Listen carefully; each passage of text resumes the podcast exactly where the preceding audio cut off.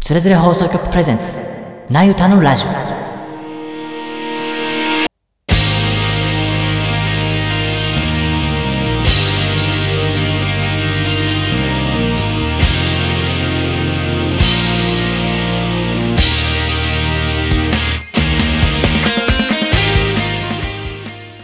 えー、皆様どうもこんばんは始まりましたつれづれ放送局プレゼンツなゆたのラジオ、えー、今回もよろしくお願いしますよろしくお願いしよろましす。くお願いします。あの最近あの急に暑くなってきてもうすっかり夏の様相なんですけれども、えーええ今回の自己紹介コーナーは夏といえば夏祭りということで、えー屋台を見かけたらつい買ってしまうものはですお願いします本田です、えー夏祭りでつい買ってしまうものは焼きそばです。よろしくお願いします。お願いします、はいはい、アイルロードです。大判焼きに目がないです。よろしくお願いします。お願いしよろくお願まいすします。えー吉岡です、えー僕はリンゴ飴を買ってしまいますよろしくお願いしますお願いしお願いしまます。はい、えーこのラジオは、えー各週土曜日の21時 YouTube スプーンポッドキャストにて配信を予定しており、えー考える30分をコンセプトにナイタの3人がさまざまなことについて議論、えー雑談をしていくラジオになりますよろしくお願いしますす。お願いしおま願いすし。ます。リンゴ飴買ったことないな。あ本当に、まあ、2人とも割とまあ王道だよねうん。おうーん結構まあどこ行ってもどこの祭りでもある感じだねうってん思うじゃん。そうでもないと思ほうあれそうなのマ ジでう。うん、大判焼きはまずないね。あそっかてか普通に東京のお祭りでもあんまなくない？いや、あるよ。本当にうんあるイメージ結構あるけあどーなんねかあのベビーカステラとかあるけどね。。ああ、それは確かにあるねうん、あるね あの結構大きいな祭りばっか行ってるからかもしれない行ったとしてもあああ、なるほどどね。ーあれ。まあちなみにその我が地元新潟にはリンゴ飴ははいはいはいあまり売られていません。あそうなのうん。うん、見たことない残残念だなな。沖縄とかどうなのリンゴ飴って売られてる。ああ確かにうーん、ちょっと自分の記憶だとあまり。うん。そうそうそう。だから あれってあーなんだろう。どどこの食べ物なんだろうね。確かに。千葉関東圏。関東圏なのかなうん。結構あるイメージあるけどな、まあい印象はあれだよね。うん夏祭りって言えばみたいなのうんあるねあるあるあるけど、うん実際ううその学生時代。まあ結構そういう地元の祭りとか行ってた時にはあんまピンと来てなかったね。えー、本当にう。うんん、そうだね。 3人でお祭り行ったことあったっけ うん、ないうねんないんじゃない。そういえばないよねまあ、祭りじゃないけど、まあ、初詣ぐらいだよね。行ったのあーまあそそっうかそかそううかかそかそううか。ねうんあうあん。確かに確かに、うん。あんま出店とかね、まあそうだそんなんないよね、初詣はね。そうだね。うん見かけても。買った記憶ないで、三人でなんか。 確かになんか買っていくみたいなおうん起きたことない気がするうん、確かに。まあまあまあ8月ね一応3人で会う予定があるの確かにでその時にちょうどやってたら、ね、行きたいですねあ確かにそうですね。はい、はいじゃあコーナーに移りましょうかはい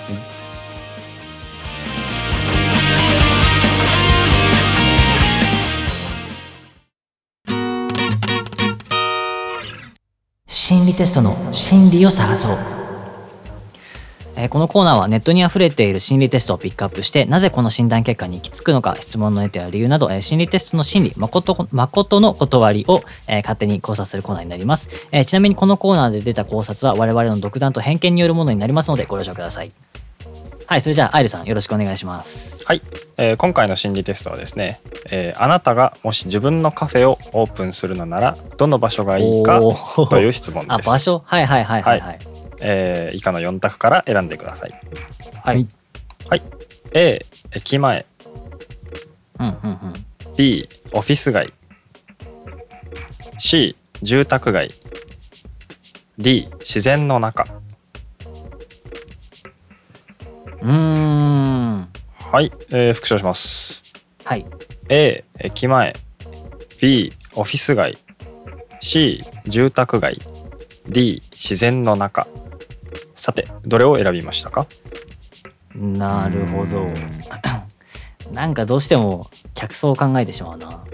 まあ多分そうだよね。あれ何あーどういう売り方を想定してるかで全然変わってくるよね。そうだねうん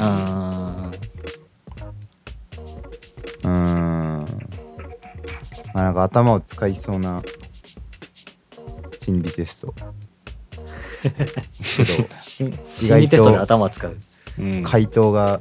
全然違う可能性があるやつだね、これは。まあそうだね。油断できないやつだね。油断できないやつだいね。やまあまあまあ こういうのはあの兆候兆候しないもんですから、あそう だね。直感で選んでくるもんだからうんね。我々兆候しがちですけどいやいや、それが誠のお断りをね、そうそう。確かに探していかなきゃだから。うん。ええ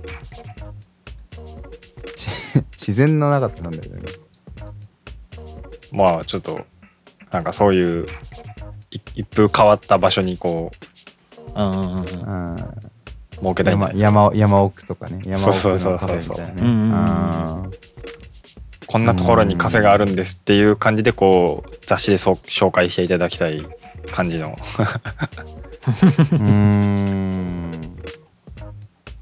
ーんなるほどねこうそれを読んだ人たちがこうフジロックの帰りに寄ってくみたいな。あ ーはいいやはいわかんはいはいいやこはれい。今の完全に打足です。はい。 まあまあまあ僕は決まりましたよ。はいじゃあ大丈夫です、えーでは本田さん何を選びましたかね。えっと、私は C の住宅街ですねうん住宅街うーん。僕は A の駅前かな駅前はいはいはいうんうん。駅前ですね。はい。えー私は、えー住宅街です。あれあ あれすごいな。うんうんうん。かぶる率がすごいねカウル率そうだね高いですね。うーんすごいなな。はい。はい、じゃあ解説をお願いします。はい。えーこの心理テストでわかることはあなたの心の間口の広さです、間口の広さ。ああー、はいはいはいはいはい。えーカフェの立地というのはいえーカフェの立地というのは、えー客層と密接な関係があります、ああ、やっぱそうだね。はいそうよねうん、どこに出店するかであなたが無意識にイメージしている客層がわかりますそこからあなたの心の間口が測れます、ということですねうん。なるほど。これはまあまあそのそれなりによ立てた予想通りだったのかなと思いますけどそうだね。うん、割と、そうだね。伊伊達のまんまだったね。ううんうんんうんというわけで A 駅前を選んだあなたは誰でもかもはい間口が広いタイプです。はいはいはいはい。ああそう見るのねはい、えー多種多様な人が行き交う駅前そんな雑踏の中にカフェをオープンしようと思ったあなたは心の間口が広いタイプどんな相手でも受け入れてあげられうんうんるおおらかさがあるでしょう、えーもちろん,、うんうんうんうん駅前イコール人が来るという計算も働いているかと思いますがそうであったとしてもとりあえずの受け入れ体制は万全なはずですうんうんうん。ただ親密度に関係する心の奥行きの方はそれほどでもないかもしれませんうーん、まあ、そんな感じだとは思うけど。 広く浅くだようね、んうきっんとね。うんうん、そういうタイプですね。うんはいはいはい。では B、オフィス街。常識人なら OK。間口は普通タイプ。うんうんオフィス街のカフェは、えーサラリーマンや OL といった働く人たち相手に商売をすることになります。彼らはあるる意味縛られた環境にあるので、それほど突飛な行動は取らないでしょうし、過度の要求もしてこないでしょう。面白みはないかもしれませんが、粛々と営業を続けられるはずです。この答えを選んだあなたうはん、相手が常識人なら受け入れられるタイプ。心の間口は普通サイズです。うーんなるほど。うんまあ、面白みがないかどうかはさておきだけどね そこ ね。まあまあまあはいでは C 住宅街話が合う人限定間口はやや狭いタイプあーああーーって感じだね、あうんえー住宅街のカフェの客層は当然のことながら地域住民ということになりますーうん狭い世界なので顔見知りもいるでしょうしカフェに何度か来る客はすぐに顔なじみになっていくでしょうそうした見知った人たちと緩くつながり合う状態をえー想定したあなたは心の間口はやや狭めでも奥行きは深いタイプと言えそう一度絆ができた相手とは大切に付き合いたい人なのでしょう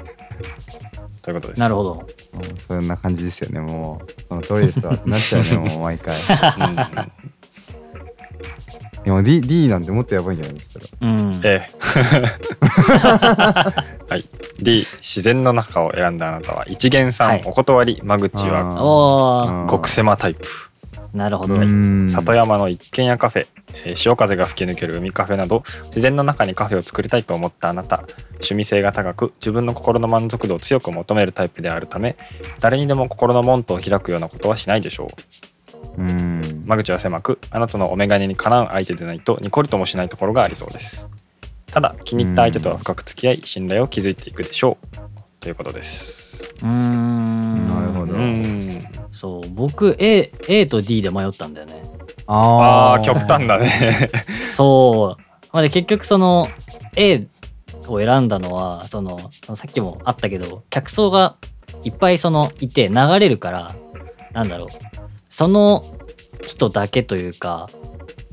割とそのライトな接客ができるかなと思って自分がその働くって考えた時にやっぱそういうその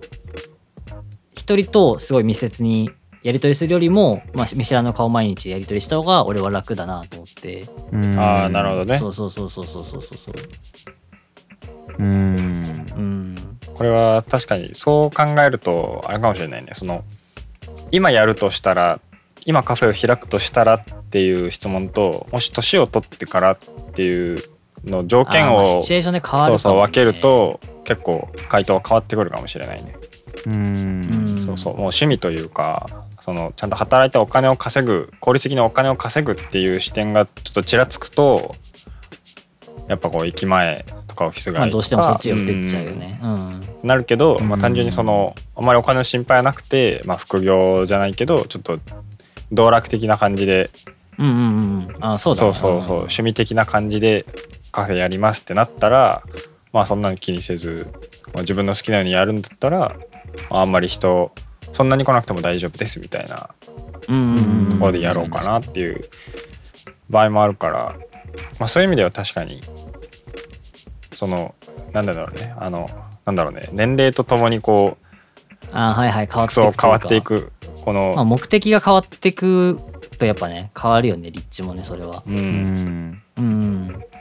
まあ、そう僕その C が多分一番選ばないなと思ってて。 っへーあていうのもその住宅街ってもう逃げらんないじゃん。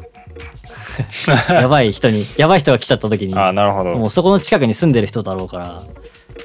ら、そこの人が毎回来ちゃうと逃げられないなと思って。ああなるほそどうそうそうそうちょっと面倒なんかあんまり話したくないなみたいなそおう客一さんが回トラブルあるとすごい、ごい大変そうだなって思ってちょっと C は選ばなかった。うんあーちょっとその辺でうん全然オフの時に顔合わせたりするかもみたいなうん、そうそういうのもあるだあろうし。ーなるほど、うんそうそうそうそうそうなるほどねまあけどそうそう2人は C だね。シーンはそうだねなんかそのまあ狙いたい客層とかっていうよりかはうん。うんうんまあまあそれも多分関係してるんだろうけど純粋にビジネスモデルとしてどうかなみたいなのははいはいはいは考えた時にまあ決めたんだけどい。うん、まあ、ターゲットとしてそこに。そうそううんうんそううん A とかだと多分その駅前とかだとさ割とそのまあ要は店舗面積自体は多分狭いくて、まあそうだね。うんで実際そのまあ多くの人が買うってなってでしかも多分その購入時間とかゆっくりするとかっていうよりかは多分どっちかっていうとこう回転率というか。そうそう回転率でなるとうんまあ商品の味とかなんかそういうのなのかなって思うとまあ、そこで勝負をするのかっていうのとでオフィス街だと多分どっちかっていうともっとこうまあ利便性とかうんうなんん、かこそううだね。速さとか多分そうんうんうんのうんシステム的な問題になるなと思って。はいはいはいはい。うん、でまあ C はどっちかっていうとまあ要はあれだよねあの付加価値というかちょっとこうあーなるほどねうんはいはいはいこうなんていうかちょっとこう自分で足を運ばないうと、んうんそこに行くまでのあのこう得られるからこそ、まあ、付加価値が高いその商品とかサービスがあるからこそそこに足を運ぶみたいなのと、あと純粋に、まあ、店舗面積がまあそれなりに取れて、まあ広い工夫しがいがあるなと思ったっああなるほどてね、いう、うんけどその山奥とか自然はちょっと やりやりすぎっていそううだかねよほどの魅力がないとあーまず来ないよねみたいな。うんまあそうだね、うん、とかそれこそさっきアイルさんが言ってたけどフジロックとかもうイベントごとしか売れないみたいなだうんからそこのバランスとしてやっぱ C が一番自分のその工夫しがいがあるところ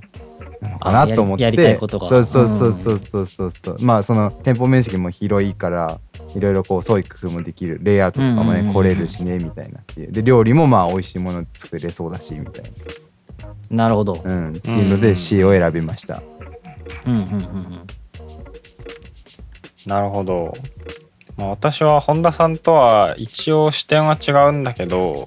その本田さんが言う視点のどっちかっていうとユーザー目線の方で考えてて、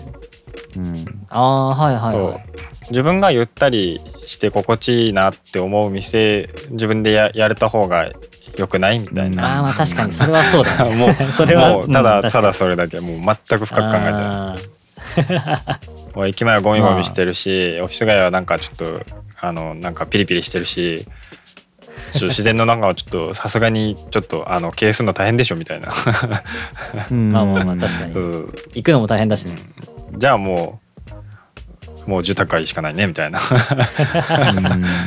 ああなるほどね。もう全然シンプルにユーザー目線でうんうんうんうん。まあそうだねだからまあそこと、まあ、間口の広さねうんうーん、そうだね、間口の難広さ難しいところではあるよねなんか関係してるようで関係してい ないいや一見関係してるかなって思うんだけどああ、でもそう言われたら確かにうん直接的に、いや別にああ、僕もアイルさんも別にそのなんだろうね住宅街に行っててそんなにそのなんかあの誰を誰もが受け入れ誰も受け入れないみたいなというスタンスではないわけじゃんそのまあまあ別にまあ選んでるわけではないわけだからさまあちょっとその立地的に選んでるよっていうことなのかもしれないけどね、うんああー、はいはいはいはい。まあ、そこの心理をついているというのことかもしれないけどねうんううんうんんうんでもこう本田さんの視点っていつもこうまあ結果とかから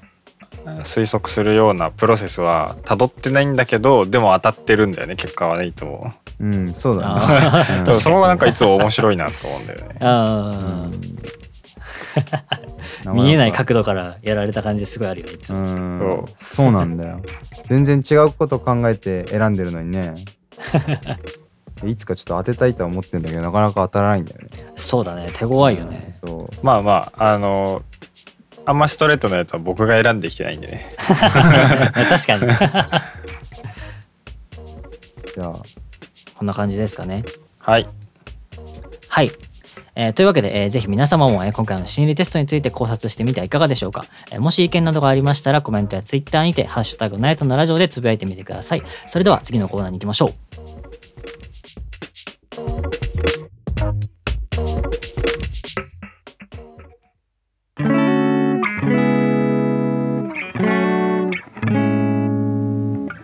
作り手の本音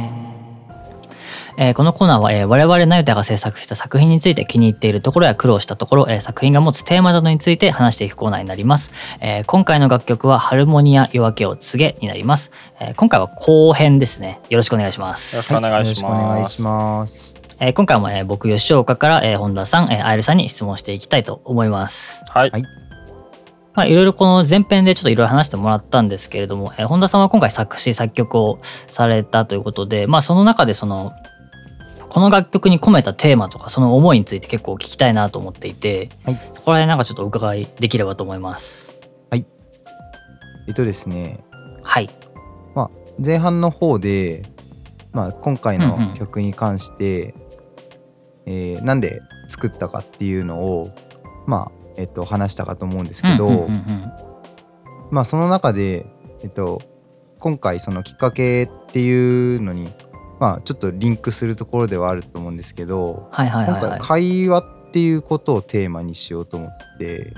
うんうんうんまあ、実際会話をテーマにしました。はい会話。うん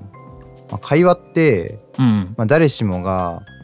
する当たり前の行為だと思うんですけど、そうだね。実はちゃんと意思疎通を図ろうとするととても難しいよね。ああ。それはそれは、えー 確かにまあそうだねって思うよねやっぱりねう。んうん思うう思うんまあ、それがなんでなのかっていうのを、まあ、その考えた時に、まあお互いのその会話で求めていることが違えば、まあ、受け取り方も違ってくるし、ああなるほどうん、でやっぱりそういうところのこういわゆるこうなんだろうなコミュニケーションの難しさっていうことを、まあ、今回曲全体で表現することに挑戦してみました。なるほど、ううんんあなるほーまあ、具体的に言いますと、うんうんえっとまあ、歌詞特に歌詞なんですけど、うんうんうん耳だけわかる言葉と、うん耳だけで聞いてわかる言葉、うんうんうんうんうんうんうんでも楽曲を聴いてるだけで聞い取れる言葉ね、うんうんうん、と歌詞を読まないとわからない言葉うんうんいわゆる聞きなじみがない言葉、うんうんううんん、さらにそこから少し考えないとわからない言葉のうんうん3つの言葉を混ぜてうんうんうでん最終的に全体的になんとなく伝わるかなっていうバランスを目指して書いてみましおうーんなるほど。なるほど、あーかなり練られてるねたそうちょっとそれ,、うんうんそれがまさにそのコミュニケーションというかをうんうん表してるなというかさいあー聞くだけだとなんとなく伝わるけどうんうんうん実は要はもっと深く知るためにはもっとその人と会話をしなければならないし、うっんうんうんうんていうのをまあそのまあ曲をリピートするっていう意味を込めてもっと聞き込めばもっと分かるものが見えてくるしみたいなのを、まあ、ちょっとかなんていうか隠しておくじゃないけどうんうんうんうんだから聞けば聞くほど捉え方のイメージが変わるように届けばいいなと思って、まあ、最初はパッと明るくていい曲だなっていいなってなれば思うし、んまあそうねうんうんでちゃんとどういう意味か知ろうとしてくれて歌詞とかを読み込んでくれる人にはちゃんと自分のメッセージみたいのが届くように書いたつもり、ああなるほど。うんまあ、まさにこああすごいなうんうなんていうか自分がなんていうか自分って自分の性格そのものだなと思って、まあ割と そのスルスルメ的なねこうあの噛めば噛むほど味が出るというかそうだ出ねてくる曲だなと思って割とうんうまく書けたなと思って今回は気に入っていうんうんます。うんなるほど確かになんかそれ聞くとよりねやっぱ会話というか歌詞をねちゃんと聞きながら意味を噛み砕きながらも確かに聞きたいって思いた思うねそれは。うん、まさにそうんうの、ん我々がそれぞれ推進下でやろうとしているそのう、んうんうん考えるっていうことを、まあ、ぜひその曲の中で何度も聴きながらやってもらえたら嬉しいなということでやってますね。なるほど。ううんん、まああの自分はコミュニケーションが、まあ、コメントにも書いたんだけど、うんうん苦手だな苦手意識が、まあ、結構強く てでまあお悩みでそれでまあお悩み相談とかを、まあうんあの掲示板で答えてるうちに多分同じような感覚を持ってる 人がいるんだなっていうことを知る機会もあったりして、ななんか自分が普段見せられない弱い部分とか分なんか後ろめたくて言えなかった部分とかをなんかその歌詞の中に込めて聞聞いてほしくなったんだよねそれを知った時に。ああなるほどうんね。まあ、これが僕なんです的なこう、うんうんうんまあ、前半で言った「こんちは」の部分にちゃんと自分の弱みとか、うんうん後ろめたくて言えなかった部分とか今までこう着飾ってた部分も、まあ、要は大っ広げにはしてないけどちゃんと読めば隠れてるよっていうのをまあまそれも含めて僕なんですっていうのを言いやりたかったっていう。うんああーなるほど。そうそうでもこんな自分でも僕自分を理解してくれるような仲間に出会えて、まあ、恵まれてるしそれは少なくともまあこう今を自分がこう生きたいとかっていうことをまあ発信できるからというか発信してるからまあ恵まれた環境にいるんだなっていう、うんでまあそれを聞いて感じたりして、あーは考察の部分で感じてほしいなと願って書きましたと。なるほど。うんありがとうございます。はいいやーなんかうんより深みが増したというかうんうんあのコメントでは、まあ、今回言ったことってあんまり書かれてないので、まあ、うんラジオだからこそ言えることかなと思って、ああそうだね、うん確かにこういう話はあまり本田さんから聞かないからすごい新鮮だったね。そう だねうんふ、うん、なんかこうん楽しいねうん、そうそう。うん、あまりこう技術的な部分についてはこう言及しないそういう機会がそれを聞く機会があんまりないからまあ確かに、まあ、それこそその楽曲でさあの前半も言ってたけど通じ合ってて通じ合ってたじ ゃんカミカミだな通じ合ってたとかじゃないけど、うんまあ、なんかそういう風な感じで割と楽曲でアンサーを出してた感じはあったから、うんうんううんん割と、まあ、それこそねそのちゃんとこういう風に聞くのはないから新鮮な感じですね。うんうん、まあそうなんか自分の中ではちゃんとこう意味付けを毎回つけて書いてるつもりだけどうん、確かにあんまりこう実はこういう意味なんだよとかこういうこと言ってんだよみたいなのはあんま2人には確かに言わないかもね。まあでもいい機会だねこれはね。そうですねうんいいラジオですね。はい。じゃあ続いて、えっと、編曲、アレンジをしたのは今回、アイルさんなんですけれども、はいアイルさんにも聞きたい聞きたいことがあって、あの、楽曲を作っていく中で、もちろんその、いろいろ大変だったことっていうのは結構あると思うんですよ。はいはそれをちょっと聞きたいなと思って。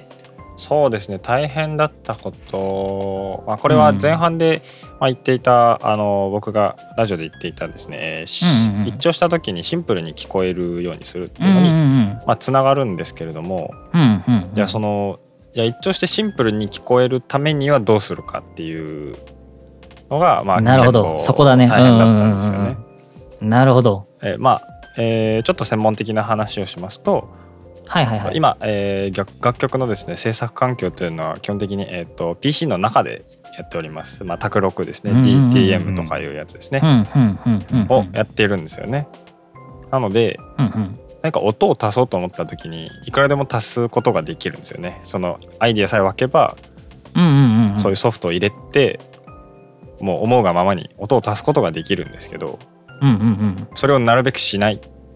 うん、あえてしない。なるべくしない音をこうあーなんかなるほどんか物足りないなと思った時にこう安易にこう、うんうん音を足すという方向に 行かないようにするとか、なるほど。ええいやーそれすごいな。ええいやちょっ ともう難しいんですよね、まあ、足した方が、まあそうだよね。うんうん楽な場合もあるしそそのう逆に簡単じゃ簡単だね。ううんん、ごちゃる場合もあるんですけど、うんうんうんまあ、音を足さないとなるべくなるほど。えーアレンジそれ以外のアレンジの部分でちょっと頑張ってみようかなっていうふうには思ったところがまあ苦労ポイントというかなるほど。頑張ったポイントでまあそのそれでうん一番、あの一つ分かりやすいポイントについてうんうんうんあちょっとうんうん話そうかなと思うんですけど、あはいはいはい。ぜひぜひ。えーハルモニア「陽気を告げ」はですね楽曲の始まりがサビからになるんですけどうんうんうん。その後ですねえーイントロのような、まあ、感想なんですけどねイントロみたいなうんうん。フレーズがこう「テレレレレ」って始まるんですけどそうだね。うんうんうん。このフレーズをうん実は感想とかアウトロ以外でもずっと鳴らしてるんですけど、うんはいはいはいはいはいはい。えー、とサビ中だったりとかうんうんうんうん。 2番の A メロに鳴らしてるんですけどうんうんうん。これは反拍ずらしたフレーズをおー入れてるんですよ ね。 なるほど。まあ本当に全く同じではないですその弾き方が違うとか、うんうんうん。まあ、ちょちょちょっとだけ音がこうあー多かったり少なかったりっていうのはうんうんうん。。あるんですすけど、まあ、ほぼほぼ同じフレーズを、まあ、反拍ずらしただけのフレーズを、まあ、曲中ほとんどの時間で鳴ってるっていう、なるほど。あーそれすごいね。これをすることによってあのバックのリズムが違うとか、うんこうアレンジがこうごちゃごちゃしてもあの曲にこう、うんうんうん統一性を持たせられるかなと思って、なるほどもうねちょっ。と試してみたポイントですね。うんうんうん。かなりうまくはまってますよね。あよかったです。うん。いや、ストイックだな。 マジで。い弾いて弾いてみたらなんかあ意外と、まあ、いけるなみたいな。なるほど。なんか今の話にもちょっと通じるんですけど、はい、なんか二人がその作っていく中で多分結構その分かってもらえないかもしれないけど、なんかめちゃめちゃこだわったポイントというか、なんか聞いてもらいたい、その今みたいに結構マニアックなポイントとかってあると思うんだけど、それちょっとぜひ聞きたいなと思って。はい。うん。じゃあまあ自分から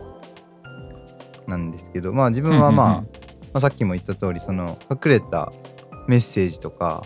なんかそういうのをこう散りばめていったっていう話うんうんうだったんん。ですけど、まあその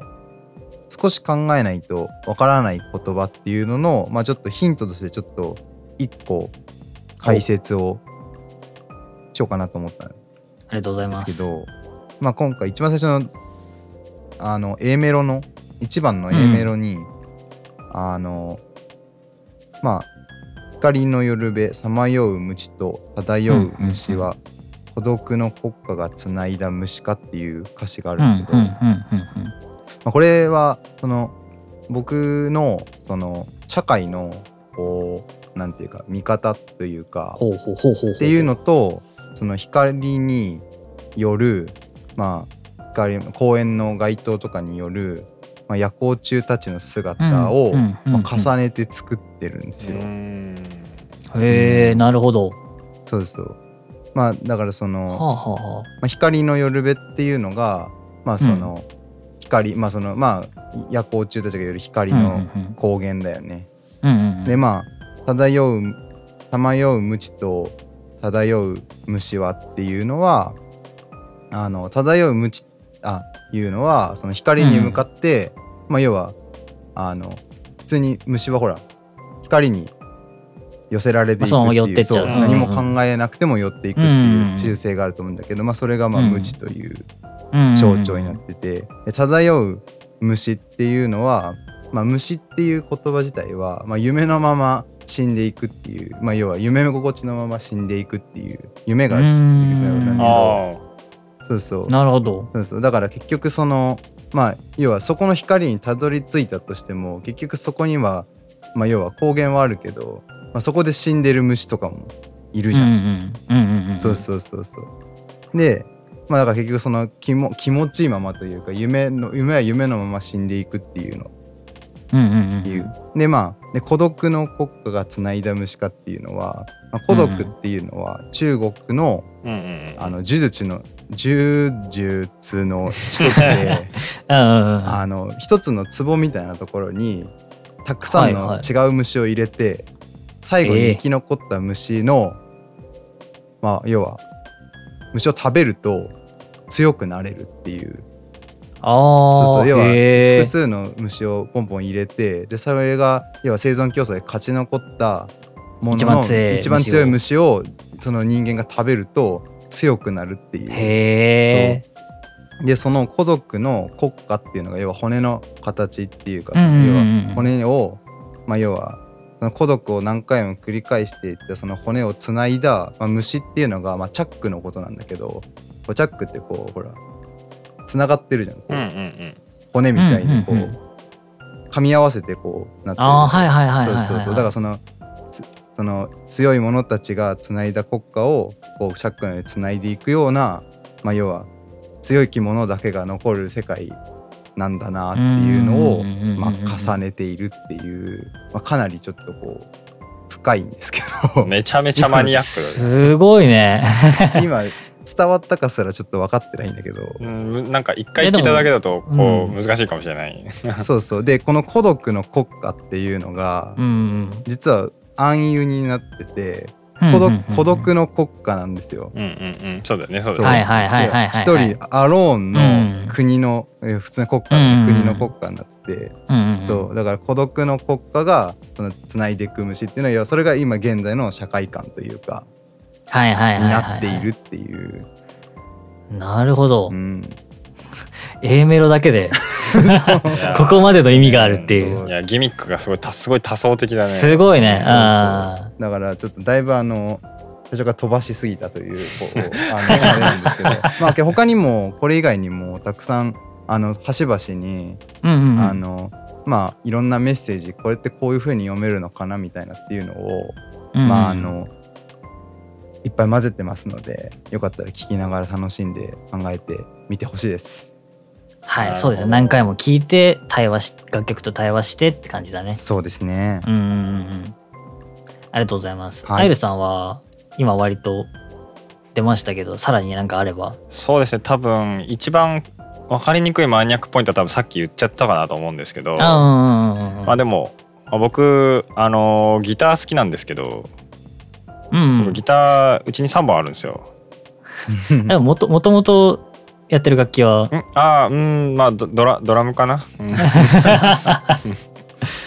あ、そうだね。ギターやっぱ結構ね、弾いてるもん ね。まあギター好きで結構弾いてるんですけど、うんうんまあ、今回、まあ、さ先ほども言ったんですけど、えーシンプルに、はいはいはいシンプルな楽曲に楽曲にするために、うんうんうんまあ、楽器数を減らすとうん減らすというかむ、えー無駄に増やさないうんうんうんようなコンセプトでやっておりましたので、うんうんまあ、メインのサウンドはやっぱギターになるんですよね。うんうんそうですねそうなった時にじゃあどこの、まあ、どこのセクションはどこのギターで鳴らそうかなみたいなうんのを結構考えうんうんるんですよね。でまあうちにあるギうタんー3種類がですね、えーうんうんテレキャスタおーレスポール、おえージャズマスターの3種類になりましてです ね。うんストストラトがないってう、いうんストラトは、うん、そろそろ欲しいかなみたいな。はいはいはいその三本があるとこの3本をですねフルに使って、えーこの楽曲お彩っておりますので、 三本使ってんだねうん、やっぱりねその結構同じようなものを弾いてるギターねあの結構2枚とか3枚とか同時になってるんだけど、ままあ、結構同じようなの弾いてるのもある同じようなのを弾いてたりするんで、やっぱそのギターを単純に変えると、まあ簡単にそのサウンドをちょっとね色を変えられるので、まあ確かにそうだねううんんそういうところもまあこだわりといえば、まあ、こだわりというか、まあ、もう趣味でやってるみたいなところもあるんです けど、うんあこのギターのサウンドはもしかしたらテレキャスジャズマスかなみたいなのをちょっとまあ 好きな人は、それもマニアックだえね 好きな人はちょっと判断してみてくださいもしかしたらいやもうーねあアンプもあれかなみたいなのもねああーまあまあまあ別にマニアックの使ってないですけどねそこは、まああえてね言明せずえー、に厳明性しないそんで、れちょっとね言明せずに。なんかそちゃあんれとねだなちなみにここはみたいなのはないちなみにうーんヒントがないとノーヒントだとさすあがあにましあんど確いかに確あかあまにあ確かに確かにうんまあやっぱりそのジャズマスターとテレキャスターが一応シングルコイルというねあのシングルコイルのギターなのでそっちは役割として似てます、うんでレスポールはうんうんうんうんうんえーその2つと差別化を図るようなポジショニングで弾いておりますはいなるほどこれでわかるのかいやこれはちょっとあれだなギター弾いてる人じゃちょっと分かんないか いなや確かうにんあでもまあそういう人もねちゃんと聞いてもらいたいからうんねうんそういう意味ではまあマニアックなポイントということでえーまあ、うん、そうだね、はいごめんじゃあえっ、とじゃあ、うん、お 音が音音でっかいやつレスポールです 音でっかいやつレスポールですだいぶこうは わかりやすくしたね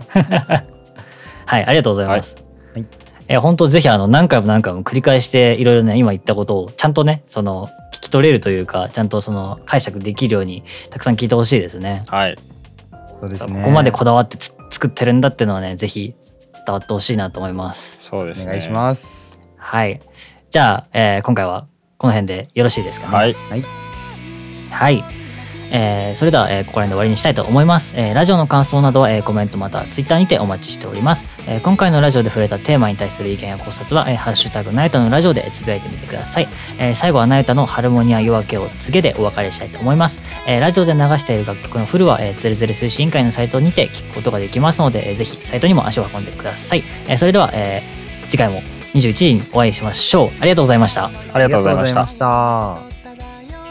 虫は孤独の効果がつないだ虫か嫌い嫌い何も期待しない生んだ痛みが言葉にできずに孤独と化した